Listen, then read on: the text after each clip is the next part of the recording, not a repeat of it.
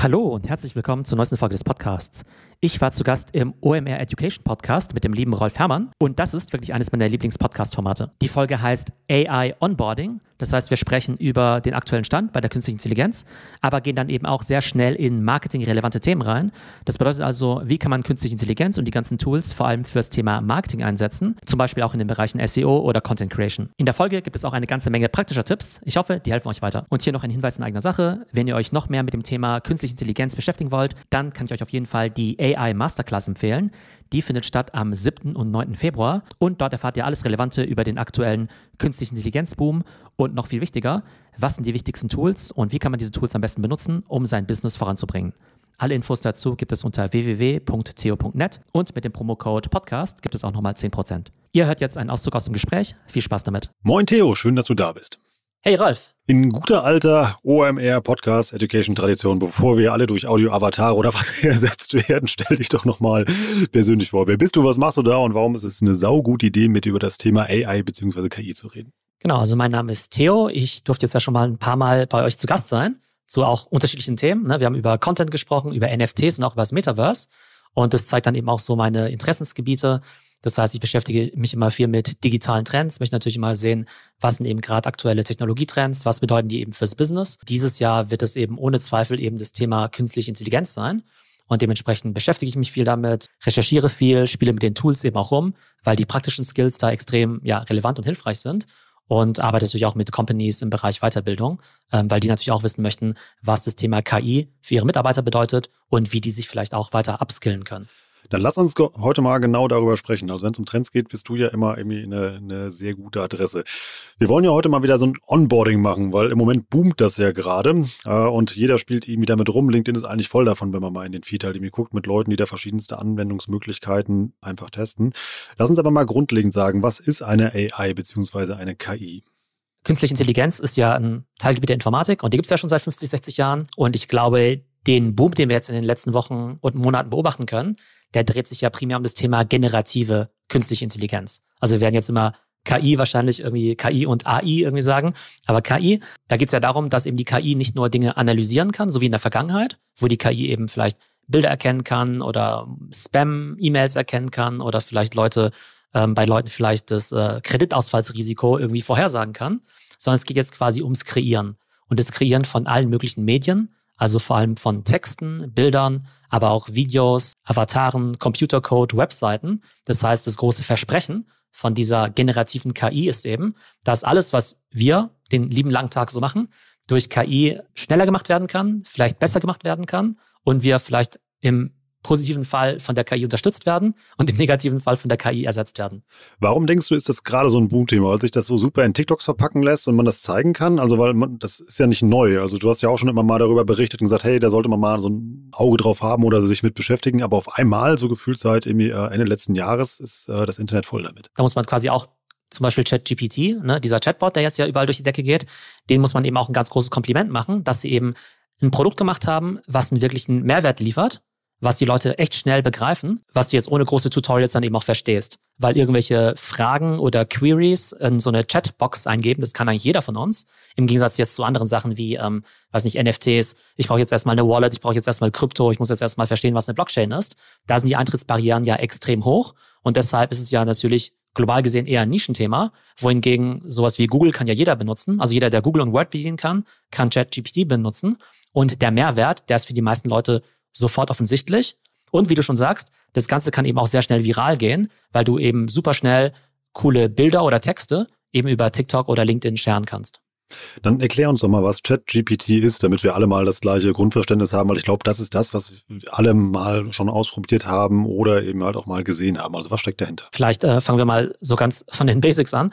Ähm, du hast ja vorhin schon gefragt, okay, was ist eigentlich künstliche Intelligenz? Mhm. Ja, da gibt es ja verschiedene Teilbereiche. Und für ChatGPT sind da zwei Teilbereiche wichtig, nämlich einmal das sogenannte NLP, Natural Language Processing, und dann das Machine Learning. Und Natural Language Processing bedeutet ja, dass sowas wie ChatGPT einfach das ganze Internet eben quasi durchforsten und durchlesen kann und einfach weiß, okay, ich verstehe, worum es geht und ich kann auch selbst Texte generieren. Also ich kann sie verstehen und generieren. Und Machine Learning hilft quasi dem Tool dabei, Wahrscheinlichkeiten zu berechnen, wie zum Beispiel, welches Wort folgt denn typischerweise auf das Wort oder auf eine Frage davor. Das heißt, wenn ich jetzt zum Beispiel sowas eingebe wie, was sind die besten fünf SEO-Tipps oder die fünf besten Content-Marketing-Tipps, dann hat eben dieses Sprachenmodell im Zweifelsfall eben schon, weiß nicht, 100 Millionen Artikel dazu gelesen ja. und weiß dann eben, okay, die fünf besten, weiß nicht, SEO-Hacks haben irgendwas zu tun mit, weiß nicht, externen Links, gutem Content, guter Usability und Video-Content mhm. zum Beispiel. Ne? Also es gibt quasi jetzt verschiedene Entitäten. Es gibt quasi OpenAI, das ist ja die Firma hinter ChatGPT. Ja. Das Sprachmodell, das da quasi gebaut wurde, die künstliche Intelligenz, die heißt GPT-3 beziehungsweise 3,5. Mhm. Und der Chatbot ist quasi nur eine Applikation, die eben on top von diesem Sprachmodell ist. Bedeutet aber, dass auch andere Apps, andere Startups auch Anwendungen bauen können, basierend zum Beispiel auf dieser GPT-3-Software. Das heißt also, umso mehr wir auch dieses Tool mit Daten füttern, das heißt also, umso mehr Menschen das benutzen, umso besser werden auch die Antworten.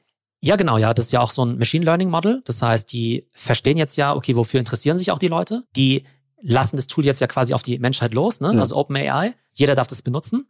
Die verbrennen damit im Augenblick eine ganze Menge Kohle, weil die Rechenkapazität, die im Hintergrund dafür benötigt wird, mhm. die Server, der Stromverbrauch und so weiter, das kostet die echt viel Kohle. Und noch haben sie ja gar kein Geschäftsmodell. Das heißt, im Augenblick sagen sie, hey, wir verlieren jeden Tag ein paar Millionen Dollar. Ja. Nur damit die Leute das nutzen, damit die es cool finden, dass wir eben noch besser lernen, wofür die Leute sich eigentlich interessieren. Das funktioniert also auch jetzt schon relativ gut, muss man sagen. Ich habe es mal mit so Online-Marketing-Themen ausprobiert, weil ich mich da am besten auskenne, weil das finde ich ist immer noch die Herausforderung. Man muss ja diese Antwort bewerten können, die da kommt. Also wie du schon sagst, immer bei Google kriegt man die Ergebnisse ausgespielt, da guckt man dann selber und dem recherchiert eben halt dann ja so ein bisschen. Und hier ist es die Antwort ja gegeben und man nimmt sie ja automatisch halt für wahr. Also was da bei den Online-Marketing-Themen kam, zum Beispiel gefragt, eben wie zum Beispiel kann man Podcast-Reichweite steigern oder ähnliche Sachen. Die Sachen waren nicht falsch, aber jetzt auch nicht wahnsinnig brillant. Das ist eigentlich, was du eben mal so beschrieben hast. Es ist eben mal so eine, es ist eine Breitenantwort, die, wo, die was taugt. Ja.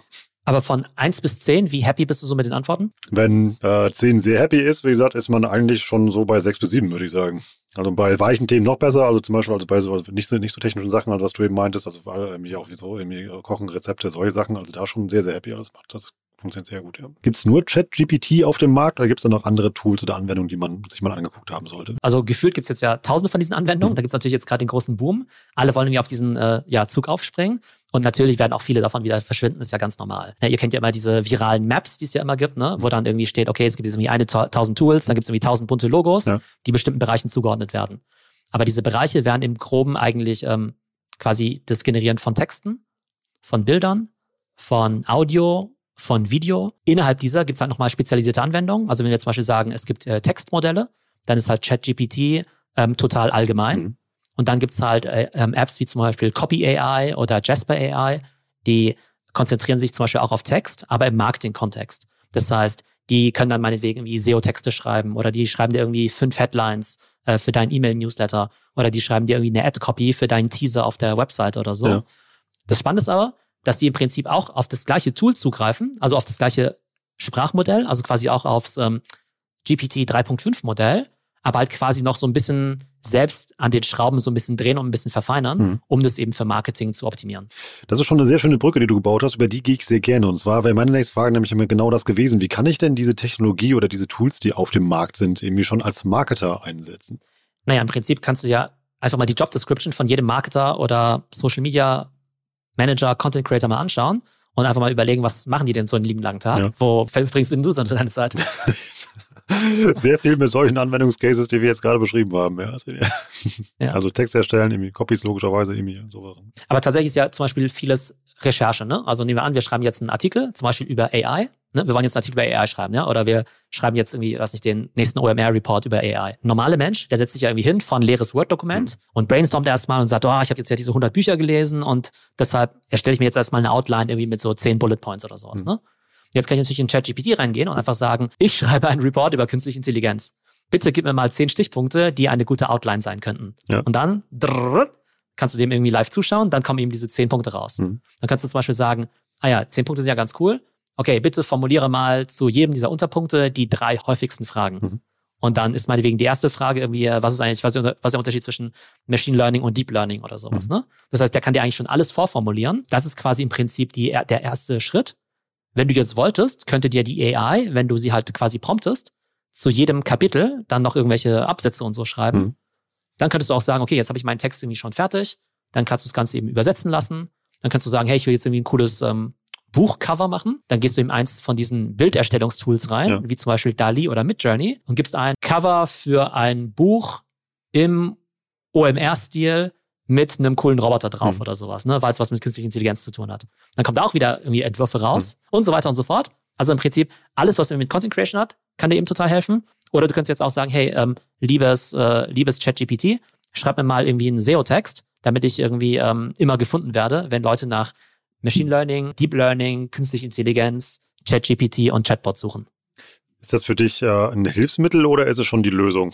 Also von den Ergebnissen, die herauskommen. Also im Augenblick assistiert es auf jeden Fall. Ist auf jeden Fall eine deutliche Erleichterung. Also ich bin natürlich jetzt auch gerade dabei, das in meinen Workflow zu integrieren. Wir hatten ja vor zwei Jahren, glaube ich, auch mal ne, diese Folge zum Thema Content ist das neue Coding. Ja.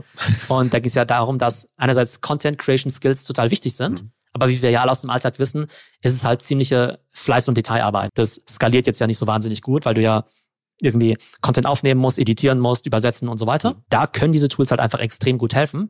Wenn sie jetzt zum Beispiel automatisch irgendwie Podcasts editieren können, indem sie irgendwie Sprechpausen oder Versprecher oder sowas äh, oder Füllwörter eben dir raushauen, Mhm. dann dauert das Podcast-Editieren vielleicht nicht mehr eine Stunde, sondern vielleicht nur noch 20 Minuten. Und das wird natürlich den Workflow auch total erleichtern. Das ist auf alle Fälle. Ich überlege mal jetzt, aber es gibt also jetzt ja auch schon zum Beispiel, dass es immer ja Tools gibt, die zum Beispiel äh, anzeigen, irgendwie ist dieser Text von einem Menschen geschrieben worden oder auch nicht. Ich will so ein bisschen auf diesen SEO-Faktor halt eben raus, eben halt eben alles, was du Ja. jetzt so sagst, sagst du ja, okay, das lassen wir jetzt so zwei, drei Jahre laufen ähm, und ähm, dann sind wahrscheinlich ein Großteil der Menschen, die dann das hier hören, haben sehr viel Freizeit. Wie siehst du dieses Szenario?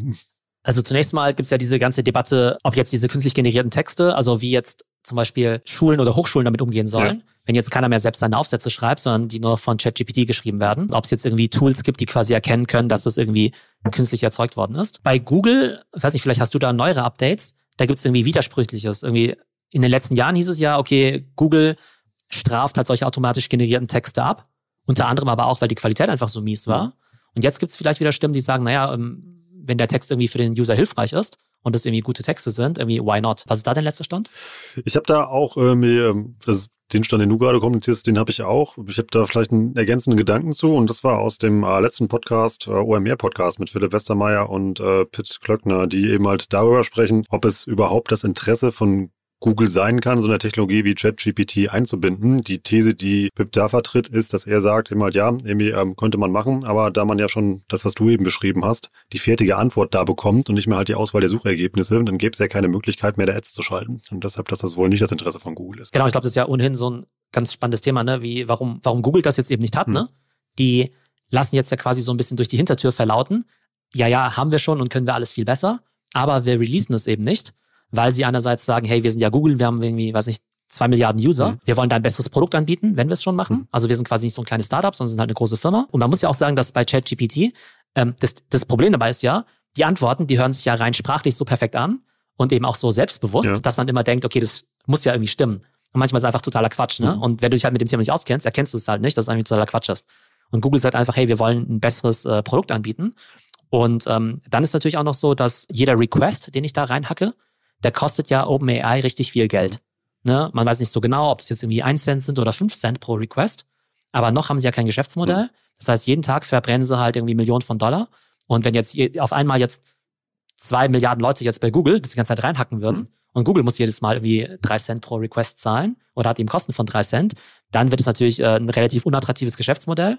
Aber es kann natürlich sein, dass Google selbst natürlich jetzt auch in diesem Innovators Dilemma drinsteckt, eigentlich weiß, dass für den User ChatGPT in manchen Dimensionen besser ist Mhm. und sie sich aber sagen, ah, wir haben aber noch kein Business Model oder es kannibalisiert uns. Und dann kann es natürlich schon sein, dass entweder jemand Neues um die Ecke kommt oder jetzt eben in einem Fall Microsoft einfach OpenAI ja da eben jetzt massiv einsteigt oder sogar irgendwann übernimmt und dann eben in Bing integriert Ja. und die Leute irgendwann sagen, hey, Google, die bringen mir keine guten Suchergebnisse, dann gehe ich doch jetzt mal zu Bing. Ist auf alle Fälle irgendwie spannend, was da einmal so alles entstehen wird und wie sich da dieser Markt weiterentwickeln wird. Lass uns mal wieder die Kurve kriegen, ähm, zu dem, bis es soweit ist. und was man jetzt damit machen kann. Du hast ja eben schon äh, zum Beispiel diesen äh, Auto-Publishing-Case eben mal beschrieben, habe für Kinderbüchern zum Beispiel gesehen. Das Text eben halt erstellt wird, Bilder dazu und die dann so im Selbstverlag rausgebracht werden. Du hast auch schon gesagt, du hast es in deinen Workflow integriert. Was sind denn so Alltagsanwendungsbeispiele, die du dir sehr gut vorstellen kannst, wo so eine Technologie sehr hilfreich sein kann? Ich glaube, was halt so ein richtiger ähm, Unlock ist, ist, wenn du eben ChatGPT irgendwie mit Excel oder mit Google Sheets kombinierst. Ja. Da gibt es ja bei äh, OpenAI auf der Webseite, da gibt es ja so einen so einen API-Schlüssel Mhm. Und dann kannst du im Prinzip OpenAI mit ähm, oder ChatGPT eben mit Google Sheets eben connecten. Mhm. Und dann kannst du im Prinzip, so wie, so wie du bei Excel oder bei Google eben einen Befehl eingibst, wie Summe oder so, Mhm. kannst du jetzt einfach eingeben GPT. Und dann kannst du eben in den, in die Klammer quasi einfach den Prompt reinhauen ja. und dann halt da einfach viele Fragen stellen. Und stell dir mal vor, du hast jetzt, ich bin jetzt ein Online-Shop, ich bin jetzt der Zalando und habe jetzt irgendwie eine Spalte mit irgendwie äh, 100 Produkten, grüne Schuhe, blaue Schuhe, gelbe Schuhe und so weiter mhm. Und will jetzt irgendwie SEO-Texte dazu haben. Ja. Ne? Dann bin ich ja in der Vergangenheit hergegangen und dann habe ich ja irgendwie den Werkstudenten eingestellt und habe dem gesagt, hey, hier ist das Briefing, bitte schreib mir mal irgendwie zu den 100 Produkten irgendwie einen SEO-Text, äh, Keyword-Dichte so und so und irgendwie 250 Wörter lang und so mhm. oder so. Das kannst du jetzt im Prinzip mit so einem Befehl ganz einfach machen und gibst einfach ein, hey GPT, Prompt, schreib mir einen SEO-Text zu dem Produkt, was in Zeile A1 steht, ja. 100 Wörter lang, so und so. Und dann spuckt er dir diese ganzen SEO-Texte aus. Ob die jetzt gut sind, ist nochmal eine andere Frage. Die muss natürlich nochmal manuell reviewed werden. Mhm. Aber das wäre eben ein Beispiel, wie jetzt eben auch ähm, ja, Marketer oder SEOs eben auch so ein Tool nutzen können. Also eine wahnsinnige Zeitersparnis, die schon mal dahinter steckt, dass man halt nicht auf der weißen Seite auch anfängt, was du eben meintest, wenn man so eine Gliederung erstellt oder ähnliches. Ja, oder auch, ähm, wenn du Recherchen machst, ne? Also ähm, auch vieles, was so Unternehmensberater macht. Ne? Und so ein Unternehmensberater, selbst bei den Top-Strategieberatungen, die machen ja auch sehr viel Benchmarking. Ne? Dann mhm. heißt es zum Beispiel, mach mal einen Wettbewerbsvergleich zwischen BMW, Tesla und Mercedes, mhm. ne, was deren Elektroautos angeht. Dann würdest du ja irgendwie sowas raussuchen wie, okay, welche Autos haben die eigentlich, welche Reichweite haben die, wie viel kosten die, äh, wie schnell können die fahren. Und dann würde sich ja zum Beispiel, keine Ahnung, bei McKinsey oder BCG, ein hochbezahlter Mensch irgendwie hinsetzen ja und im Prinzip ganz blöd auf die Webseiten gehen, um halt diese Informationen irgendwie einzusammeln, was jetzt ja nicht besonders sinnvoll ist, ja. Und jetzt kannst du im Prinzip zu ChatGPT sagen, hey, vergleich mir mal den Tesla Model X, den BMW X5 und den Porsche Cayenne hinsichtlich dieser Kriterien. Ja. Und dann spuckt er dir alles aus. Spannend. Was ich noch sehr spannend fand, war irgendwie auch jetzt im Agenturkontext, ne, ähm, das ist eine Zeitersparnis, ist eine Persona damit zu bauen. Also halt, wenn man eine Kampagne plant, dass man da auch sich einfach eben halt schon ähm, Drafts geben lässt, die man dann immer noch editieren muss. Ich hatte da einen Post gelesen, dass jemand sagte, dafür haben wir früher ähm, zwei bis drei Tage gebraucht mit dem ganzen Team. Das schaffen wir jetzt in zwei Stunden. Genau, gut, dass du sagst Agenturen. Also ich glaube, Kreativagenturen, die machen ja oftmals einen richtig guten Job und kaum haben halt richtig gute Ideen. Mhm. Aber die sind halt zum Teil auch sehr teuer. Das dauert sehr lange und sind ja für viele Kunden auch unerschwinglich. Und am Ende kommt dann vielleicht nur, in Anführungszeichen, äh, ein Logo raus, ein Corporate Design und vielleicht irgendwelche Slogans oder so. Und solche Sachen kannst du halt auch super an diese Tools auslagern, dass du zum Beispiel sagst, okay, ich bin jetzt eine, eine neue Yoga-Marke. Irgendwie gib mir mal zehn Vorschläge für so einen Werbeslogan oder einen Claim oder sowas, ja. ne? Ähm, dann spuckt er dir das eben aus. Oder du kannst auch sagen, hey, ähm, mach mal ein Corporate Design für mich. Mhm. Sagst du an einem anderen Tool, ne? Also jetzt nicht ChatGPT vielleicht, sondern irgendein so ein Bildertool und sagst, hey, mach doch mal ein Brand Guide für mhm. mich. Und äh, das soll minimalistisch sein und meine Farben sind schwarz, weiß und grau aber mit der Akzentfarbe orange und mach mir mal einen Vorschlag. Ja. Ne? Und dann wird es halt auch sofort ausgespuckt. Das ist jetzt natürlich nicht das, was du Copy-Paste benutzt, um äh, eine nationale Werbekampagne zu schalten, aber du hast halt erstmal schon super gute Ideen mit denen der Designer dann vielleicht weiterarbeiten kann. Stimmt. Was ich auch sehr faszinierend finde, ist, wenn man verschiedene Technologien miteinander kombiniert. Das hatte ich im Bereich äh, Inneneinrichtungen gesehen. Dass du eben halt dann, ähm, das habe ich auch selber ausprobiert, habe ich mir per ChatGPT ähm, ein Raumkonzept erstellen lassen. Eben halt irgendwie auf äh, Anforderungen, die ich, wenn ich zu Hause mein Podcaststudio anders einrichten wollte, was ich mal da brauche. Ich habe das dann hochgeladen in eine andere Technologie, die mir das dann als Bild ausgegeben hat. Das war auch sehr spannend, dass das funktioniert. Ja. Und warst du zufrieden? Waren die Ergebnisse gut?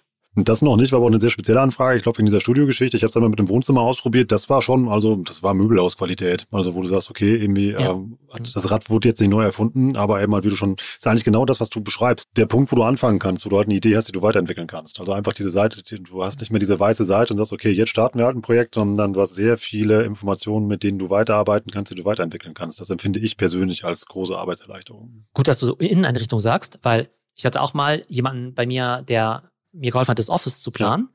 Und das ist natürlich schon ein ziemlich langwieriger Vorgang, ne? Also du musst erstmal jemanden finden und dann kommt die Person zu dir nach Hause, die schaut sich das Ganze an und dann werden Fotos irgendwie genommen, dann wird der Grundriss irgendwie aufgezeichnet, gesketcht und dann werden Entwürfe gemacht, ne? Das dauert einfach furchtbar lange und kostet natürlich total viel Geld. Und jetzt gibt's ja Services wie den, den du beschrieben hast, es gibt ja so eine Seite, die heißt irgendwie Interior AI. Da ladest du im Prinzip einfach ein Bild jetzt von deinem Office hoch und gibst dann irgendwie einen Stil ein und sagst, das soll jetzt irgendwie äh, verspielt Startup-mäßig sein oder irgendwie skandinavisch minimalistisch. Mhm. Und dann haut er dir halt einfach die ganzen Designs rein. Vielleicht in Zukunft auch noch mit irgendwelchen Affiliate-Links oder so. Aber natürlich ist es für den äh, Interior-Designer, mhm.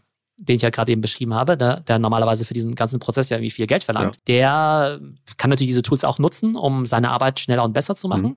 Aber wenn er sich nicht weiterentwickelt, dann wird es natürlich irgendwann hinfällig. Hast du noch eine Idee oder hast du noch ein Beispiel gesehen, wo man das gut einsetzen kann? Also ich glaube, was halt wichtig ist, ist, dass in diesem Kontext ja immer viel über, in Anführungszeichen, Kreativarbeit gesprochen mhm. wird.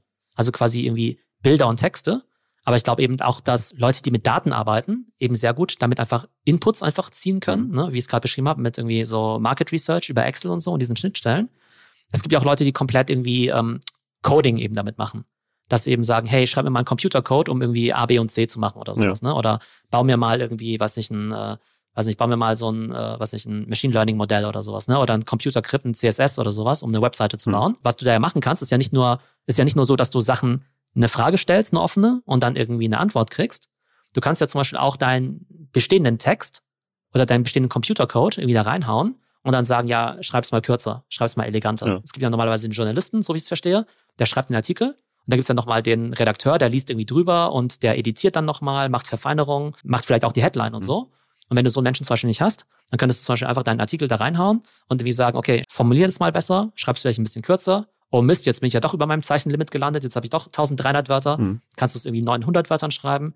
Kannst noch irgendwie eine Zusammenfassung schreiben und vielleicht auch noch ein paar SEO-Keywords. Das heißt, du kannst auch deinen bestehenden Input da rein kopieren, um dann eben Feedback zu bekommen. Und es funktioniert eben für Texte, aber dann eben auch für Computercode. Also wir hatten, ich sammle mal gerade so Branchen, für die das irgendwie, wo man dann schon mit arbeiten kann, über die schon gesprochen haben. Wir haben also jetzt über alle Content Creator gesprochen, wir haben über ähm, äh, SEOs gesprochen, wir haben über Analysten auch gesprochen, im weitesten Sinne über Grafiker haben wir gesprochen. Äh, Inneneinrichtung hatten wir als Thema, äh, Autoren, also äh, eigentlich kann man mal zusammenfassen, eigentlich alles, wofür du keine Werkstoffe brauchst, so ein bisschen. Ja, genau. Also alles, was ja heutzutage so unter Knowledge Worker ja. ja, irgendwie verstanden wird. Ne? Also Knowledge Worker, also ja, eben dann, also sowohl die, ich sag mal, analytischen als eben auch die kreativen Berufe. Mhm. Und deshalb glaube ich, ist eben dieses Thema auch für alle so relevant, ne? Weil bei den meisten Themen, also es gibt ja viele so Tech-Trends oder sowas, mhm. ne? Wenn du jetzt zum Beispiel sagst, oh, Podcasting ist wie ein Megatrend oder sowas. Also stimmt schon, ich liebe Podcasts, aber wie viele Leute launchen realistischerweise ihren eigenen Podcast? Ja. Oder selbst wenn du jetzt sagst, boah, jetzt gibt's irgendwie, TikTok hat viel bessere Creation-Tools als irgendwie Instagram Reels, ist auch wichtig, hm. aber wie viele Leute werden TikTok-Creator? Aber ich glaube, irgendwie Tools zu nutzen, um irgendwie besser recherchieren zu können, besser arbeiten zu können, effizienter zu sein, äh, Inhalte zusammenfassen zu lassen, recherchieren zu können, das betrifft ja alle. Und deshalb glaube ich, dass es halt so eine ganz wichtige Komponente für uns sein wird. Und vielleicht ist es irgendwann so, dass wir gar nicht mehr so drüber nachdenken, von wegen so, uh, das ist jetzt irgendwie die AI oder so, sondern halt die Leute genauso selbstverständlich, wie sie heute Computer benutzen, halt sagen, ja, okay, es sind halt irgendwie weitere Tools. Hm. Aber wenn halt eine Software auf den Markt kommt, die jetzt halt nicht solche smarten Assistenten hat, dann wird die wahrscheinlich vom Kunden gar nicht mehr akzeptiert weil die dann einfach viel zu kompliziert zu bedienen ist. So ein Marketing-Case, der mir auch noch einfällt, ist, ähm, das ist ja was, was man aus Asien kennt, sind ja virtuelle Influencer, immer die es da schon gibt, die mhm. da ja immer noch sehr erfolgreich sind. Das macht diese Technologie jetzt ja auch viel einfacher und vor allem schneller möglich. Auch jetzt wieder irgendwie TikTok-Accounts immer halt gesehen, wo Menschen Avatare halt gebaut haben, weil es ja unglaublich einfach ist, mit der Technologie ein Skript erstellen zu lassen, was dann so ein ähm, Avatar halt vorliest, die in sehr kurzer Zeit eben halt dann einen großen TikTok-Account hochgezogen haben, wo es einfach nur um Wissensvermittlung ging. Ja, genau, das ist ziemlich einfach. Also du, es gibt ja immer so Out-of-the-Box-Avatare, mhm. ne? Da kannst du dir irgendwie so, weiß nicht, fünf irgendwie auswählen. Dann gibt's irgendwie meine die, die Jenny, die Emma, den John und den Jim. Ja. ja. Und dann sagst du halt, okay, welcher passt mir so von der Optik und von der Sprache so am besten?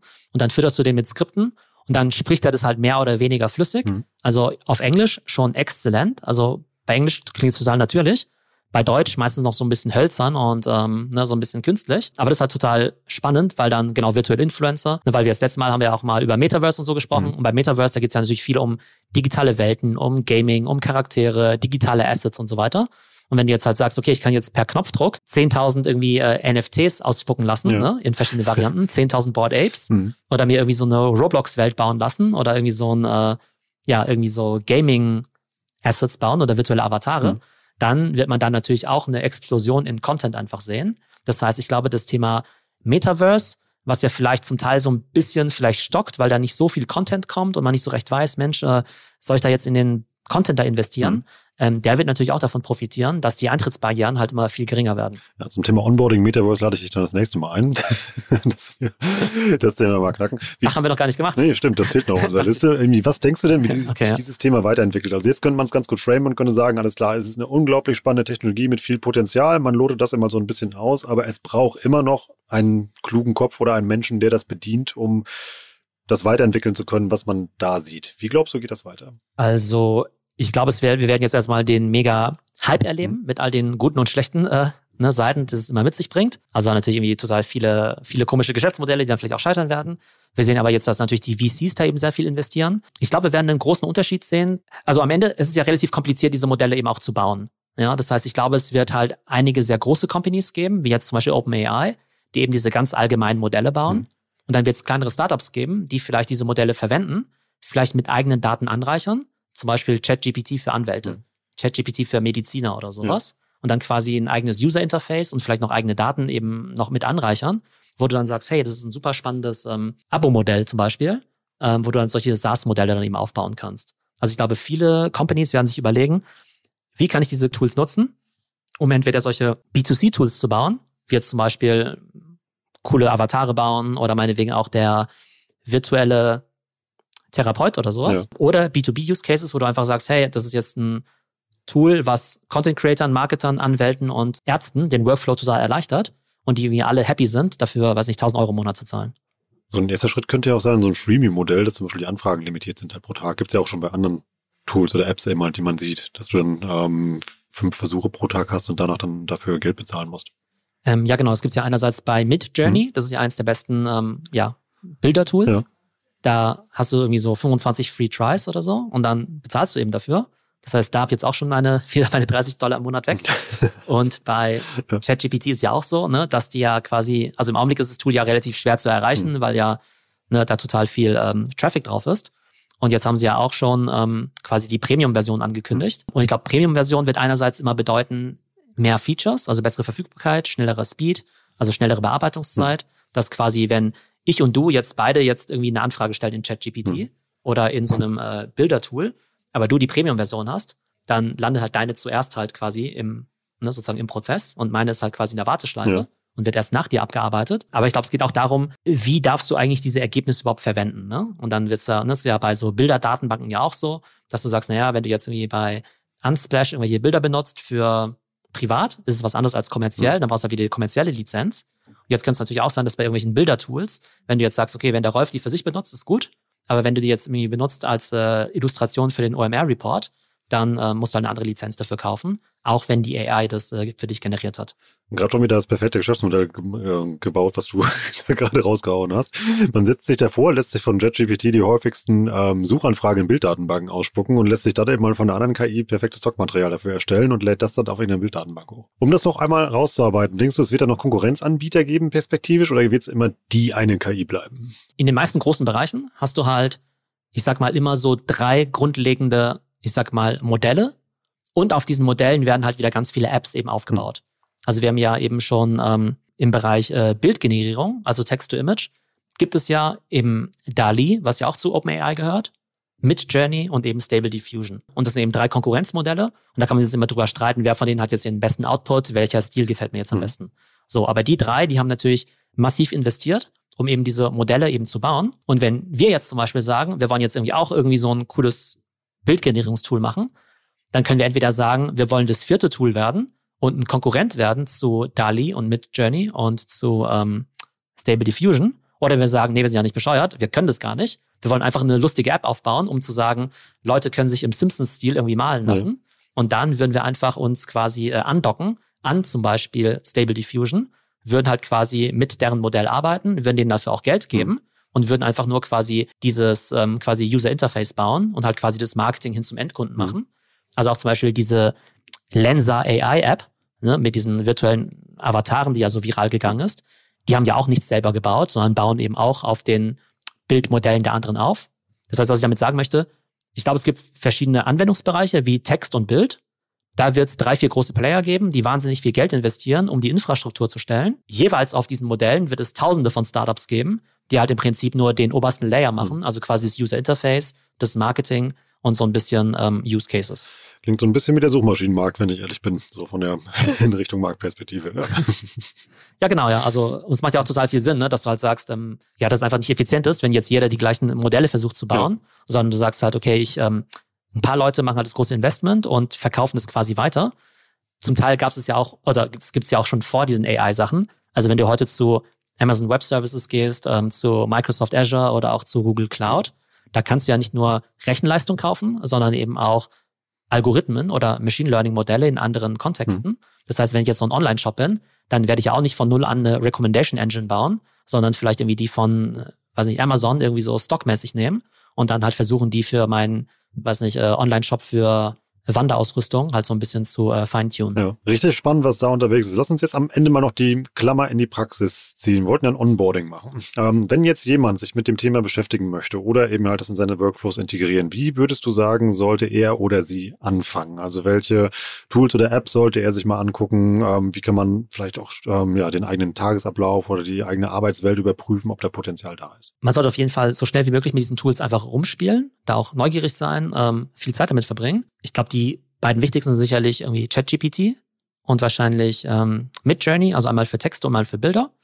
Da gibt es natürlich noch viele Spezialtools, wie die ich vorhin genannt habe, ne, wie äh, für SEOs, für Marketer, für virtuelle Avatare und so. Aber ich glaube, die Basistools sind schon ChatGPT und, ähm, und Midjourney. Und da würde ich halt einfach versuchen, richtig gut im Prompting zu werden. Das ist mal eine sehr spannende Perspektive und vor allem auch, ein sehr spannender Ausdruck. Ich glaube, das Wort spannend habe ich heute am meisten in dieser Episode gemacht. Es ist aber auch wirklich eine richtig interessante Welt und vor allem es ist selten, dass man mal sieht, dass da was entsteht und vor allem eine Marktreife erreicht und ähm, man das so von der Seitenlinie aus mitverfolgen kann. Das, glaube ich, passiert hier gerade, was eigentlich so das, ja, das Netz und das eigene Arbeiten auch nachhaltig verändert. Theo, vielen Dank für deinen Besuch mal wieder im Podcast. Es ist immer richtig toll, mit äh, dir solche Zukunfts- und Trendthemen einfach mal auseinanderzunehmen, weil du die unglaublich gut erklären kannst. Ich danke dir, Theo. Danke. Ciao. Ciao. So, das war mein Gespräch mit Rolf Herrmann beim OMR Education Podcast. Ich hoffe, euch hat das Ganze Spaß gemacht und dass ihr einige nützliche Tipps mitbekommen habt, was das ganze Thema künstliche Intelligenz angeht. Ich hoffe, es geht euch gut und bis zum nächsten Mal.